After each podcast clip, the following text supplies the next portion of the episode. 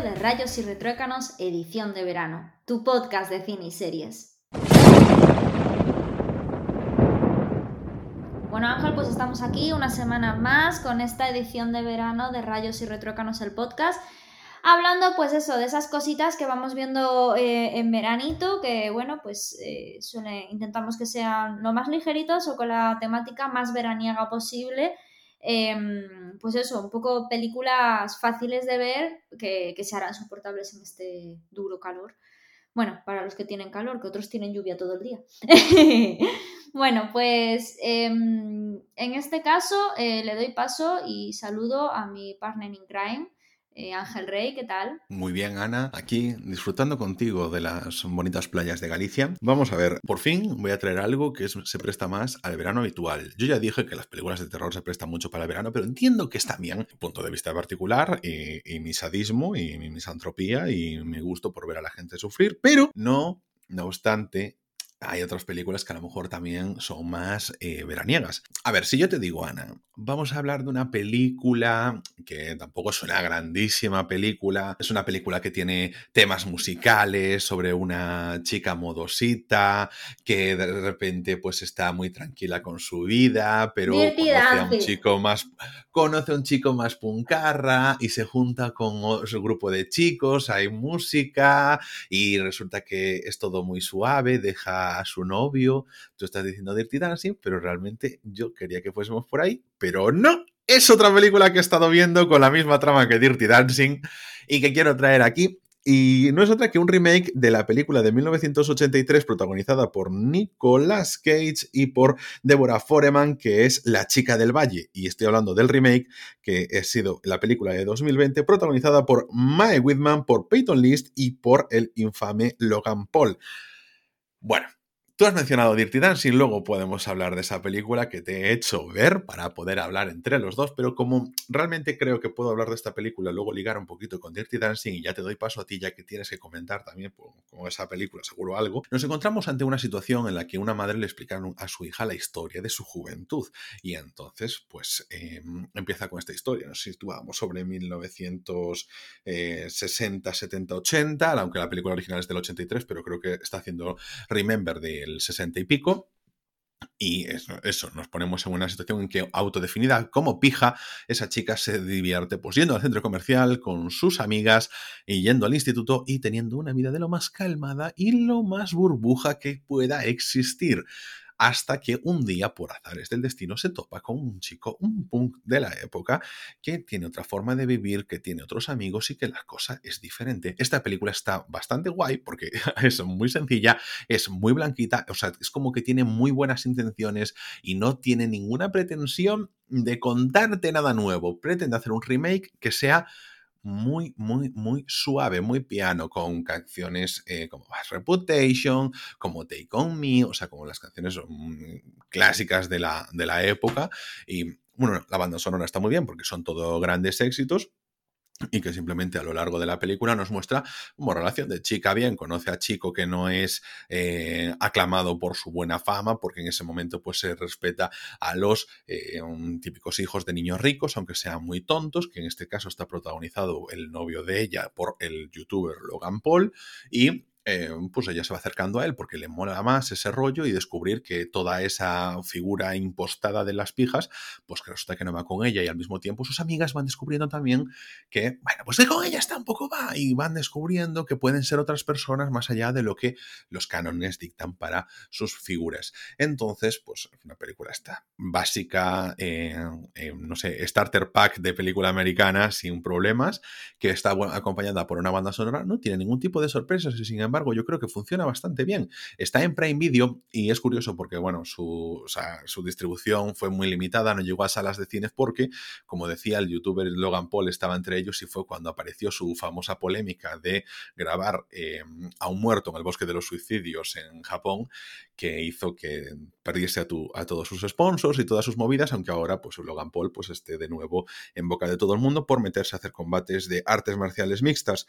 En este caso ya os digo, la película muy entretenida. O sea, yo me sorprendí porque no es una película que yo fuese a ver en ningún momento y no sé por qué me dio por hacerlo, pero simplemente me la puse, me la vi toda del tirón, la disfruté mucho, yo os digo, buenas canciones, de muy nostálgica, pero creo que no tenía tampoco la cosa de intentar llegar a, a más. Entonces, como era sencilla y muy película de a lo mejor de las 7 de la tarde, donde simplemente disfrutas y ya está, muy familiar también si se quiere, eso sin ningún fallo, y, mm, y divertida, no sé, entretenida, que es lo que muchas veces simplemente pedimos. Queremos algo que, que simplemente nos deje pasar durante una horita y media un rato agradable. Y ¿Por qué te lo hilo además de porque la similitud con la historia con Dirty Dancing? Porque aquí, en esta película, sí se explica y sí que tiene mucho más sentido la historia de amor entre el chico punk y la chica pija y cómo ella va evolucionando, cómo ella pues tiene sus idas y sus vueltas. Cosa que en la película Dirty Dancing, que yo le dije a Ana, tía, yo nunca he visto Dirty Dancing, o sea, a ver, a mí me gustan las películas de baile, me gustan las películas así movidillas de la época, pues como a lo mejor puede traer Showgirls, como en episodios anteriores, le comentaba a Ana también de cuando había visto Flashdance, que me había motivado bastante, o le recordaba que es que me debía una por esa vez que me había obligado a ver Step Up 2, que eso fue una tortura china. Y le dije, pues vamos a ver Dirty Dancing. Y Mira, el baile del final. El baile otra del vez, final pero, de pero de verdad, el baile, el baile del final os lo, os lo dejamos en YouTube. Os la dejamos en YouTube. 2. Pero de Dirty Dancing no merece la pena ni el baile del final, Ángel. No, precisamente el baile del final. No, ¿sabes lo que merece la pena de Dirty Dancing? Ver los Nada. bailes intermedios. No, perdona, no. Es que lo- las escenas de los bailes están bien, son bonitas, están chulas. Y la historia es buena. Es la- básicamente la misma historia que The Valley Girl, la chica del valle. Es chica bien que va a, un balneario con sus padres y de allí pues tienen espectáculos de variedades, y, mm, bueno, de variedades, espectáculos de baile y les enseñan a bailar a los señores y a las señoras y bueno, un típico ocio para las clases acomodadas de Estados Unidos. Y yo creo que esa película, Ana, el problema es que nosotros a lo mejor no somos el público, porque y, y yo creo que en esa época Ángel, cogió mucha Ángel, fama. No tenía, no tenía. Lo No pasa nada, no pasa- Que, que- que no tenía sentido que de repente. Pero yo lo reflexioné de después. es que no- pero escúchame una cosa, Ángel, que las escenas se iban pasando y tú no, no llegabas a entender esto. Era como, es una mala telenovela. Cuando de repente. No, no, pero yo, no- yo, yo no te voy a, yo no te voy a defender que la película sea buena ni que tenga mucho sentido. Yo te voy a explicar por qué, tiene, por qué ha tenido éxito, porque lo he estado reflexionando. ¿Qué pasa? Nos encontramos eso, una película como es Dirty Dancing, que nos trae al año, ¿cuándo es esto? 1987, que es cuando se estrenó, que fue un año después de, eh, no, perdón, cuatro años después de La chica del valle, que ya os digo, tiene más o menos la misma trama. Y aquí el gran atractivo de esta película es Patrick Swayze, eso todos estamos de acuerdo. Por cierto, eh, Dirty Dancing la tenéis, bueno, dicen que está en Netflix, pero es mentira, que cuando yo llegué ya no estaba disponible, pero la tenéis en Movistar y la tenéis también en Stars Play, que tenéis 30 días gratuitos si os apuntáis al canal desde Amazon. No nos hacen publicidad. Ahora bien, si quisieran algún día, no nos importaría que Stars tiene buen contenido. Y también lo podéis suscribir desde Apple TV Plus y todas esas movidas. Bueno, en fin, al caso, Dirty Dancing. ¿Por qué tiene éxito Dirty Dancing? Bueno, creo que tiene una banda sonora, una canción que está bien y tiene unas escenas de baile que están bien. La del final no es una de ellas. Pero como te decía mientras veíamos la película, creo que, por ejemplo, la escena inicial, cuando eh, Baby, es que qué buen nombre para la chica, Baby, me gusta, la verdad. Em, al final es lo que ha quedado. Baby como nombre y después a Patrick Swayze bailando y alguna escenita más. Eh, llega al local donde están todos los eh, plebeyos bailando ahí, eh, un baile mucho más atrevido y todas esas cosas. Pues esa escena es buena, creo que tiene una buena coreografía y bueno, pues se plantea bien. Y Patrick Swayze baila bien en las escenas en las que están entrenando entre ellos y las escenas que se muestran. La del final es la más bluff de todas, en mi opinión. Pero esas escenas yo creo que están bien, creo que no son el problema. Como decía antes la chica del valle y como me decías tú, el problema es que además de ser muy básica la película, es starter pack de guionista, pues los, el problema es que ni, siquiera funciona bien en la explicación de la relación sentimental entre el personaje de Patrick Swayze y Baby. Es que no tiene un, unas escenas de desarrollo donde tú te puedas creer esa relación. Y luego, que es eso que tiene la parte telenovelesca. Pero yo creo que la película funciona bien por un motivo. Y es que al final es una historia sobre una chica de clase eh, acomodada estadounidense y la película es para ese tipo de público, para las chicas jóvenes de 1987 de clase media estadounidense que buscan una emoción diferente. Porque al ver La chica del valle, yo digo, bueno, la estructura de película es muy parecida y viendo otras películas, o sea, leyendo sobre otras películas adolescentes de la época, pues se llevaba ese rollo de encontrar al malote, sacarme de, entre comillas, mi zona de confort, pero dentro de una cosa siempre respetuosa, en plan, eh, no, drogas, no somos eh, Nancy, Sid Vicious, ni nada por el estilo, sino que es una cosa siempre muy comedida, un poquito de rebeldía, mm, es como eso, el rebelde, pero eh, controlado, ¿no? Y todas esas movidas. Entonces, para ese tipo de público generaba bastante atención. Entonces, ¿qué pasa? Tienes un fenómeno fan que en ese momento se sentía baby y quería sentirse baby, que hizo que la película despegase mucho. Y como además ese tipo de público es de clase media acomodada, te permite pues tener mucho éxito comercial, mucha gente viendo la película, comprándose la película y las televisiones del momento pagando mucho dinero para tener el derecho de hacer todas las reposiciones de Dirty Dancing. Y así pues con las repeticiones y con ese éxito comercial y sobre todo al tener eso, un público directo para la publicidad con poder adquisitivo, pues la película ha conseguido estatus. Esa es mi reflexión de por qué la película tiene tanto éxito y eso hace que los ecos de esa misma lleguen a nuestras pantallas ahora mismo y estemos hablando de una película tan infame como Dirty Dancing, que además es que no tiene nada de Dirty, que es la mayor decepción de todas. Es que yo de verdad me sentía Bueno, hay una, escena, hay una escena ahí al principio que salen ahí como arrimando un poco de bolleta. Y la escena del principio. es que la escena del principio. Claro, que es la que te decía yo que merecía la pena, que de verdad que yo esperaba más, o sea, que la película fuese más hot. y, vuelvo con la referencia de Flashdance. Te decir una cosa, Dirty Dancing 2, que ahora me vas a hacer como Step Up 2, pero Dirty Dancing 2 a mí me gustó mucho. Y realmente eh. esa sí que es más, es más eh, em, dirty que la primera. Y aparte está protagonizada por Diego Luna. Bueno, y me, ¿y me, quieres explicar por qué después de ver Dirty Dancing 1 no me dijiste de ver Dirty Dancing 2? Porque me, me ahora, porque era una de las películas favoritas de mi, de, de mi amiga Silvia, que tú la conoces. Sí. Y, y, era, una, era una de sus películas favoritas. Y aparte estaba enamorada de Diego Luna y ella, que le gusta mucho el baile, siempre me decía, es que tienes que ver Dirty Dancing 2. Y yo, Dios, qué pereza, pero realmente está muy bien. Podemos verla hoy si quieres. Bueno, pues nada, vemos Dirty Dancing 2. Es que me, cago en la leche, Ana. Me cago en la leche. Me haces ver este Puppet 2 y no me dices nada de Dirty Dancing 2. A ver, que tiene una crítica nefasta, pero no sé. no, pero, es que, pero es que, ¿sabes qué pasa? Que, no me importa la crítica nefasta. Por ejemplo, las películas de las que hablé en el anterior episodio, de la Lords of Salem, creo que tiene también un suspenso en Film Affinity. Y la de Halloween también tiene un, una película, un 5, tendrá como muchísimo. Y me parecen buenas películas. Que a mí la crítica, ¿sabes? Que me la trae muchas veces al pairo. Y nosotros vamos aquí con nuestro criterio personal. Y a veces son películas porque no se entienden. Como Showgirls, otra que tiene una crítica nefasta. Y es un peliculón, por favor. Claro, lo que pasa es que yo entiendo que hay ciertas películas porque si fue, lo que siempre dices tú, si fuese un drama, ya estaría, bueno, nos reverenciamos ante ciertas películas, pero como es otro tipo de películas, o están con baile, o están con terror, o son comedia, pues entonces, venga, para abajo los pulgares.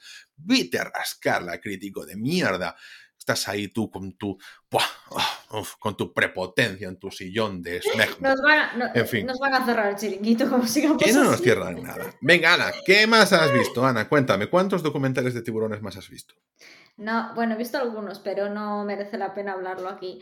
Em, a ver, he visto una película que tenía, bueno, pues la verdad es que eh, la, la, tienes, la tenéis disponible en, en Movistar Plus y la puse porque me, me, gustó, me gusta mucho el, personaje este. Es la biografía de Marie Curie. Eh, la película se llama Madame Curie. Y el título original es Radioactive, por si, por si lo veis con la portada. Qué original la, la, traducción en español, qué original.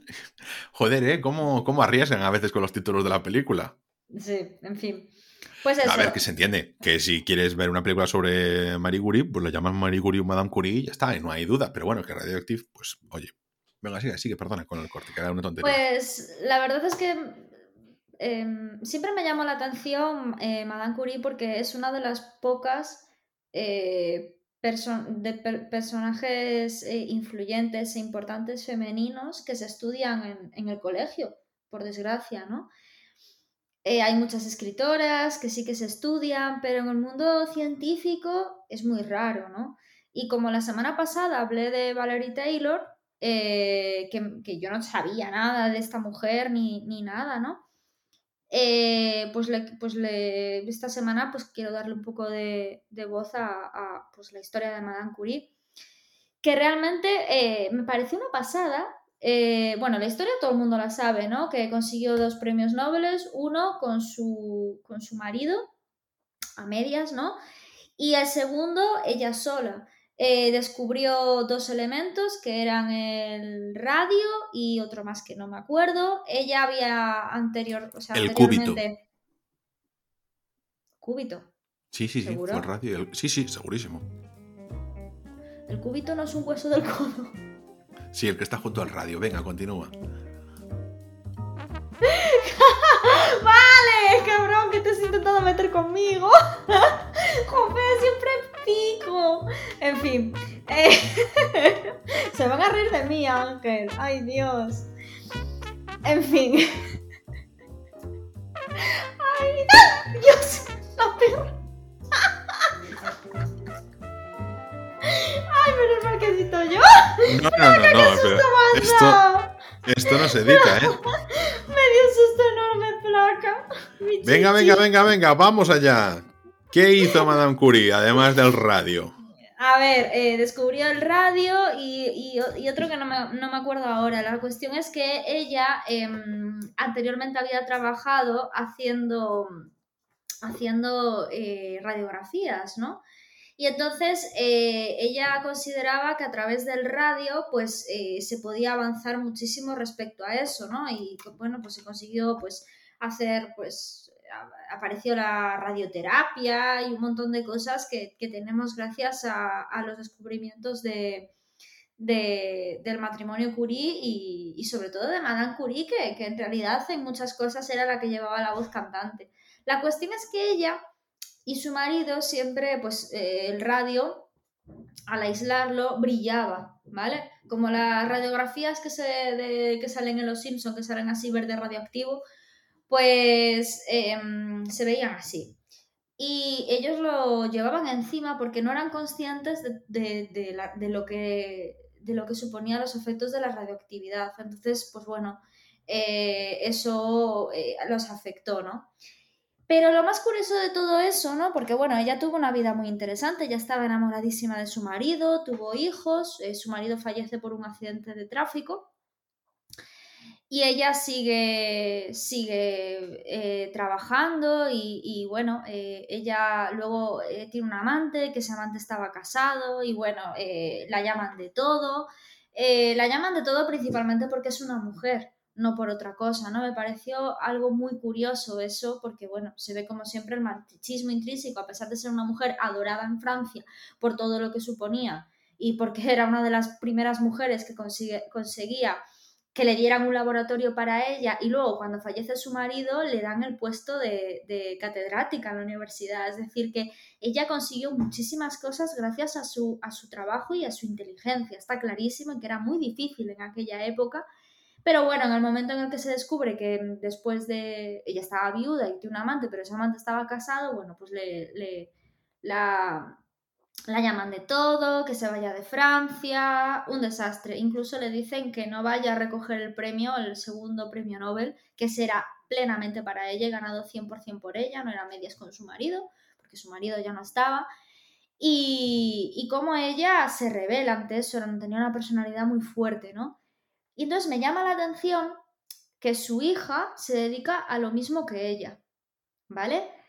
Pero, eh, y entonces em, su hija fallece muy joven, eh, debido, pues ella en la guerra mundial eh, se dedicaba a hacer radiografías y, todas las y lo que hizo fue investigar sobre las investigaciones de su padre y al final de sus padres, tanto de Pierre Curie creo que se llamaba y, y, Madame Curie.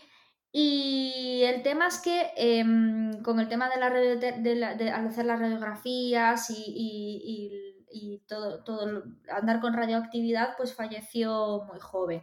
Pero bueno, consiguieron evitar muchísimas amputaciones en soldados gracias a, los descubrimientos que, hicieron, ¿no? Y lo más curioso de todo es que la nieta de Madame Curie, su marido, ¿quién es? El nieto del amante que tuvo Madame Curie. Fíjate tú qué casualidad, porque todos venían de dos familias ilustres de físicos y químicos y coincidieron y se enamoraron. Y da la casualidad de que era el nieto del amante que había tenido su abuela Madame Curie. Fíjate tú qué fuerte. Y esa mujer sigue viva.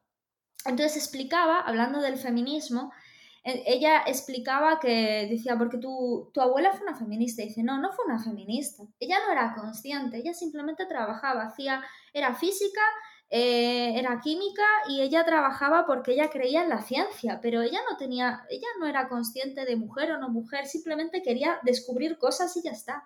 Era lo que a ella le importaba. Entonces eso no es feminismo, porque feminismo es cuando tú eres consciente y tienes una conciencia y quieres em, eh, transmitirla al resto de las personas, ¿no? mi abuela no era feminista, simplemente hacía su trabajo. Pero, sin embargo, ella, o sea, la nieta, que, también, ya te digo, era, era, es, eh, física, o sea, es eh, madre, hija y, nieta, ¿no? Todos se dedicaron a lo mismo.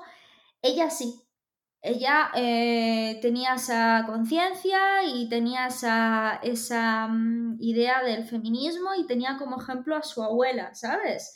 que había conseguido su lugar y que las mujeres somos capaces si queremos. Que si no queremos, no lo hagamos, pero si queremos, podemos. No solamente pueden los hombres. Y, entonces eh, ella sí que tenía ese papel y, y, me gustó mucho, ¿no? Cómo explicó eso, ¿no? Mi abuela no era feminista. O sea, es que muchas veces pensamos que simplemente por tener éxito eres feminista o por ser muy inteligente y no está relacionado con eso. Una, una mujer muy tonta en el sentido intelectual puede ser muy feminista. Entonces, me gustó cuando explicó eso porque es real, ¿no? Ella simplemente hacía su trabajo y ya está, punto pelota. Pero que su nieta sí que, eh, al vivir en otra época, al vivir en la época actual, en el que eso ya hay más conciencia, de que la gente ya es más consciente de la situación, pues entonces sí que, sí que tenía un pensamiento mucho más feminista y que tenía como ejemplo todo el trabajo que había hecho su familia a lo largo de los años. Tengo que destacar que yo no conocía a esta actriz eh, está protagonizada por Rosamund Pike, creo que se pronuncia así. Me gustó mucho esta actriz, muchísimo, muchísimo, muchísimo.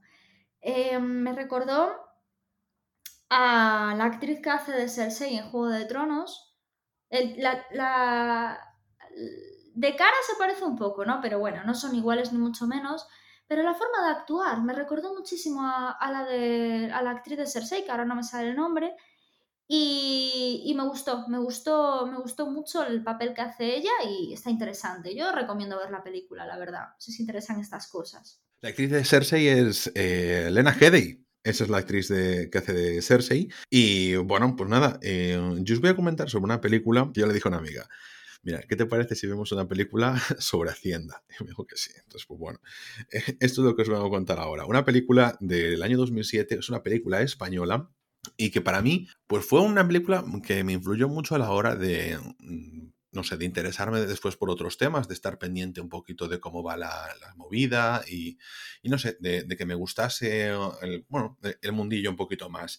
Estamos hablando de la primera película, eh, claro, literal, la primera película porque solo había hecho cortometrajes y mediometrajes de Rodrigo Cortés. Estamos hablando de la película Concursante, la película que le abrió las puertas a poder hacer la película Variet, enterrado con Ryan Reynolds o Red Lights con Cillian Murphy, Sigourney Weaver y Robert De Niro.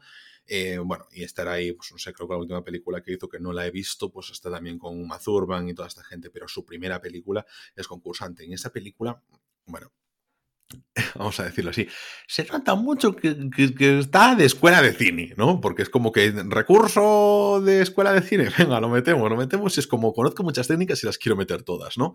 Y voy a empezar primero hablando sobre algunas cosas que he notado en plan para mal, para luego hablar para bien de esta película. Es una película que ya me, yo os digo, me pusieron en primero de bachillerato en clase de economía porque he explicado muchos conceptos, está bastante bien y mm, que yo creo que no, está, no sería tan influyente ahora como lo era en 2007, porque nosotros, tras, tras, pasar por 2012, en la que todos los días sabíamos a cuánto estaba la prima de riesgo, quién se acuerda de esa prima ahora mismo, ¿eh?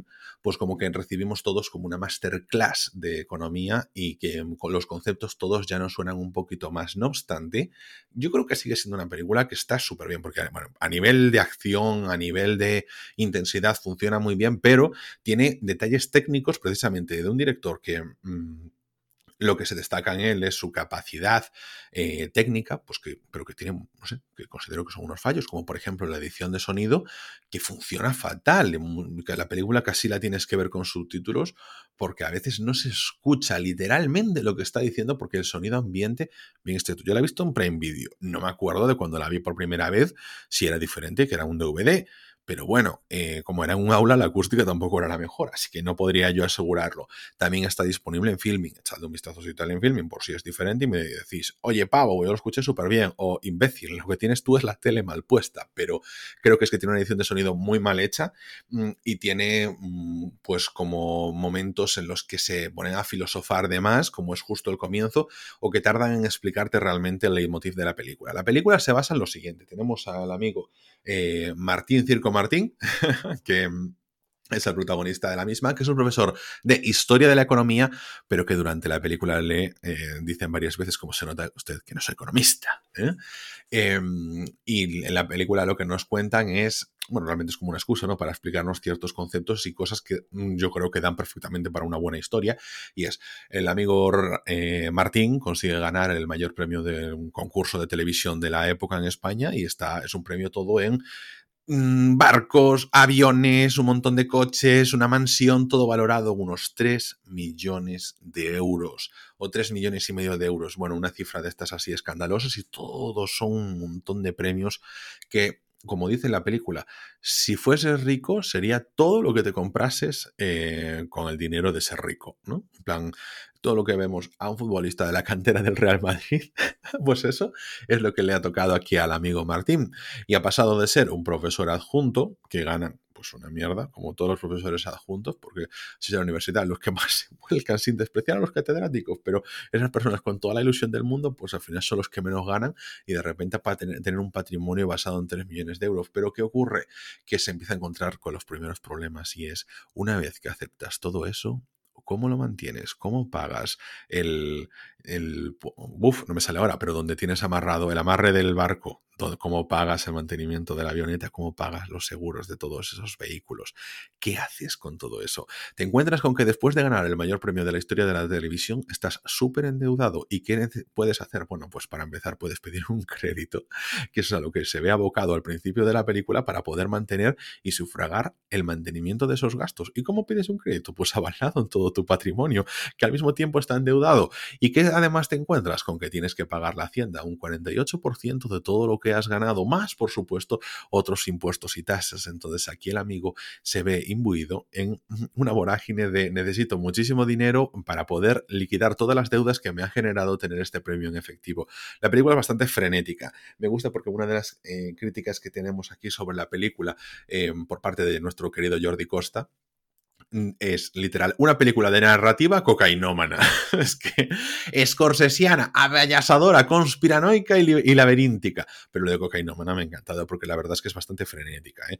Tiene además un paneo de color un poquito extraño que, insisto, creo que es fruto de la época. Cuando estábamos acostumbrados a que todo el mundo hablase, es que cine español, mi, mi, mi, guerra civil, mi, mi, mi, películas con tetas, mi, mi, mi, pues nos sale esta película, y no quiero decir que en esa época el cine español fuera eso, que siempre se recurre al meme, pero es que en el cine español hay muchísimas cosas, pues se hace un montón de películas, bueno, pero lo que pasa es que, ¿cuál te va a promocionar Mediaset? Pues la película de tetas del momento, y ya está.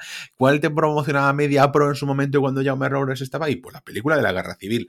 Period, ya está, pero que había mucho otro tipo de cine. No estuvo mejor nominada al Goya, cosa que me extrañó, porque la verdad, bueno, y lo aclamada que fue eh, a nivel internacional, que ya os digo, le abrió la puerta a Rodrigo Cortés a ser un director eh, que pudiese trabajar con grandes del cine, pues eso, como, eh, como Robert De Niro o Cillian Murphy en ese momento. Ahora en este caso con Uma Thurman. Y al final es un director que solo tiene una película con españoles y argentinos y luego son películas internacionales. Y aquí pues como que no la supimos ver concursante. Yo creo que en 2007 tenía muchísimo más sentido, 2009, 2010, que ahora, que sigo diciendo, es una buena película, pero que el ritmo incluso es de película alternativa de finales de los 2000 y que ahora mismo pues nos queda ya más viejuna. A mí yo cuando me la puse dije, esto no me parece de 2007, me parece por lo menos de 2001, porque te da la cosa de esto, de que sea más antigua. No obstante, es que os la recomiendo muchísimo, porque vais a ver, son los inicios de un director como Rodrigo Cortés que funciona en muchas ocasiones muy bien, en otras yo creo que se pasa de recursos. Está un Luis Taera increíble, uno de sus papeles haciendo de Luis Taera, pero que está, que te lo pasas genial viéndolo. Y bueno, luego por supuesto es una buena trama, yo creo que es una premisa que está, joder, me llama mucho la atención, el protagonista es, a ver si lo digo bien, es Leonardo es Baraglia, intento siempre, es que este, este, apellido es muy jodido, pero bueno, no sé. Em, en peores cosas nos hemos encontrado. Y ya os digo, la recomiendo un montón. Y la tenéis tanto en Filming como en Prime Video, que es donde la vi yo. Así que si la podéis ver en Filming, vedla en Filming, porque yo no sabía que estaba en Filming en ese momento, solo sabía que estaba en Prime. Y a ver si allí tenéis más suerte con el sonido y fue cosa mía, o cosa de mi tele, o cosa de que estoy yo medio sordo. Que todo puede ser, pero si no, activad los subtítulos porque os van a rentar y me lo vais a agradecer. Ana, y yo creo que con esto ya podemos dar por terminado el sexto capítulo de la temporada. A mí me queda hablar de una película, voy a decirlo brevemente, ¿vale? Porque tampoco se puede hablar mucho de esta película. Así hablamos de dos cada uno. Eh, sí, yo voy a hablar de una película que, como digo, no voy a contar mucho porque es que si no destrozo la peli, porque al final es la típica peli de thriller, de intriga, que contar cualquier cosa eh, la destrozaría. Eh, la película se llama I Care a Lot. Es una producción de Amazon por lo tanto, la tenéis disponible en, Amazon Prime. Y eh, os voy a leer la sinopsis, ¿vale? Mm, eh, Marla Grayson no tiene escrúpulos a, a la hora de beneficiarse de los demás. Después de haberse aprovechado de docenas de jubilados como tutora legal, ella y su compañera Fran ven en Jennifer Peterson como eh, una nueva víctima, una gallina de los huevos de oro a la que pueden desplomar fácilmente. Pero mientras intenta llevar a cabo su plan, Marla y Fran descubren que la señora Peterson no es lo que creían y que sus actos han entorpecido la labor de un importante criminal. Vale, la película trata ¿Vale? Eh, por cierto, está también protagonizada y fijaros que las vi seguidas. Vi una, vi una película, vi esta que eh, no reconocí en la portada a la actriz porque aparece la tipografía del título y la verdad es que no se le nota la cara. Y cuando empiezo a ver la peli, yo, vaya, si me veo dos películas seguidas de la misma actriz, también es de Rosamund Pike.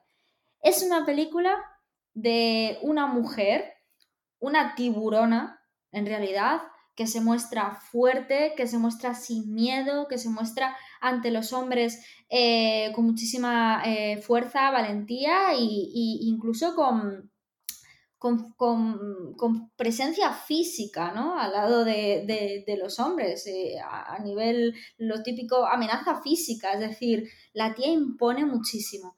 Entonces, la película trata de una mujer que trabaja para el Estado, eh, pues eh, viendo las personas mayores que están, pues que no están en sus cabales y que el Estado se tiene que hacer cargo de ellas para, eh, pues, pues, pues, por eso, para cuidarla, ¿no?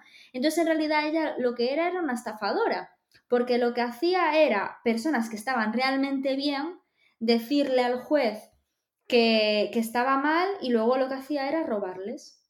O sea, una trama que sería la típica película española. A mí me recuerda mucho a eso. Ahora que estabas hablando de esa película de tuya, Ángel, de Hacienda y todo el cual, digo yo, jo, es que esta película cuando la estaba viendo, digo yo, Dios, es que es la típica trama de la que se avecina, ¿no?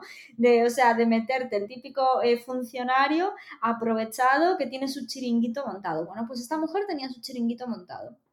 Entonces, esa trama es muy, bueno, pues es, es sencilla, ¿no? Pero se complica cuando lo que decía aquí la sinopsis, esta eh, mujer, la señora Peterson, em, pues al final no es lo que parece.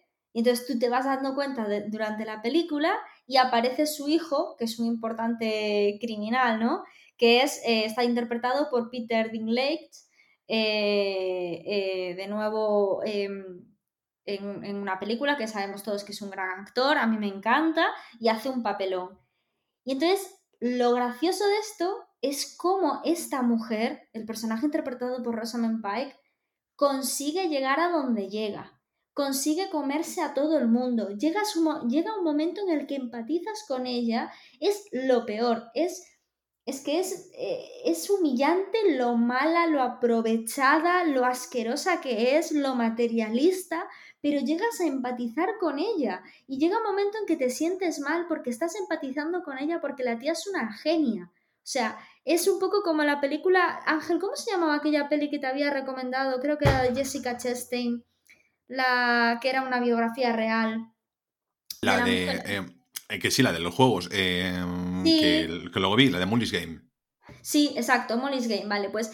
Pero claro, lo de Molly's Game al final no es tan no sé, no es tan criticable, ¿no? Porque al final, bueno, pues la tía no hacía daño directamente a la gente, simplemente se ha aprovechado de una situación, pero es que aquí es humillante lo que hace la tía. O sea, es que es un ser despreciable, completa y absoluto despreciable, y llegas a empatizar con ella de lo grandiosa que es. Y entonces llega ese final, ¿no? Que es que tenéis que verlo y luego, bueno, pues yo creo que termina como tiene que terminar, porque es que si no iba a ser una salvajada, pero es que de verdad tenéis que ver la película. No os puedo contar más porque cualquier cosa que os diga os la destroza, pero de verdad Ángel, te la recomiendo mil, sé que la vas a disfrutar mogollón. La protagonista aparte también es, eh, es lesbiana, y me gusta mucho esta actriz porque he estado hecho un ojo a su filmografía, porque después de ver Madame Curie y esta y dije yo, uh, esta tía tiene un poco predilección por las películas de, presencia femenina, ¿no? A, nivel intelectual.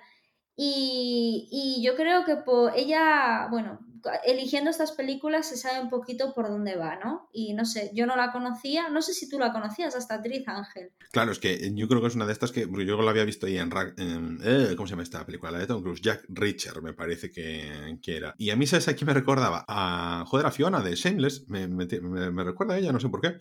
no, no, sé qué. Sí, sí, no sé, me tenía ese rollo.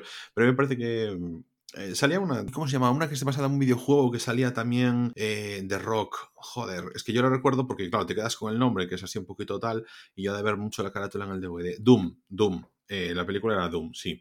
Y era así una de estas del grupillo que tenía de rock para, para vencer a los malos. Que era muy mala la película de Doom, pero ahora me apetece volver a verla. Ya está, nada, solo ese apunto. Pero eso ya hace como 15 años o así. Bueno, pues la verdad es ah, que. coño, que, que, es la chica de Perdida, además, de la de. Sí, sí, sí, sí, de la película de David Fincher. Mm. Sí, sí, sí, sí. Sí es que además que, tenía, que tenía muchísimo hate a, esa chica, se le, dio palos por todas partes como esa película, pobrecita. A ver, eso, casi todos los actores tienen un talón no, de en ese sentido. No, se le dio mucho, no, no, pero no porque la película fuese mala, sino por su, o sea, por el personaje. Es como a, la actriz que hacía de Skyler en Breaking Bad, ¿sabes? Se le dio unos palos es verdad, allí. Es verdad, es verdad. Sí, sí, eso pasa mucho, ¿eh? Sí. Pues nada, yo os la recomiendo muchísimo porque ya os digo, no os puedo contar mucho, pero que merece mucho la pena y que me ha gustado, la verdad, estas últimas películas que ha hecho. Eh, merece, no sé, se nota que, bueno, que elige las películas por algo, pero que de verdad realmente está, está muy bien. Las interpretaciones de los actores principales son brutales.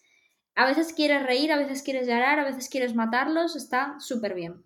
Bueno, y con esto yo creo que podemos dar por finalizado este capítulo. Recordad que estamos disponibles en Spotify, en eBooks, en Apple Podcast y en casi cualquier aplicación de podcast. Podéis contactar con nosotros en arroba R y retrócanos, la cuenta oficial del podcast en Twitter. Y nosotros nos vemos aquí mismo en esta edición de verano en siete días en Rayos y Retrócanos, el podcast.